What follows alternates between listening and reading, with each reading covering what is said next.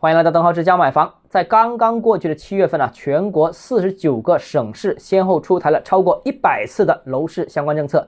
当然了，这一上百次政策啊都是放松的。那其中呢，二手房指导价政策呢的取消是备受关注。到目前为止，全国包括广州、东莞、西安、成都等十三个城市的二手房指导价政策已经实质性取消，或者是名存实亡了。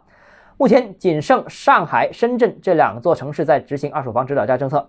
对于楼市来而言，当然是好消息了。对于广州楼市而言，虽然部分银行早就不按这个指导价进行放款，但是最终获得全面确认之后，包括连四大行在内的所有银行都不再执行这个二手房指导价政策，那让二手房市场重归市场化、重回正轨，起到了很积极的作用。当然，也是有利于二套房贷业务。恢复正常对银行也是利好，当然也是刺激二手房交易。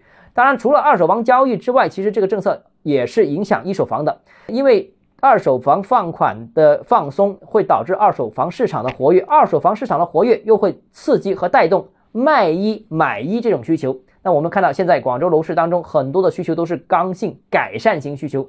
而对于改善型买家来说，必须是卖旧房腾出指标、腾出资金才能买新房。所以，二手楼市的不仅直接影响到一手市场的低迷，如果二手市场能恢复的话，那也会间接对一手市场产生支撑。所以。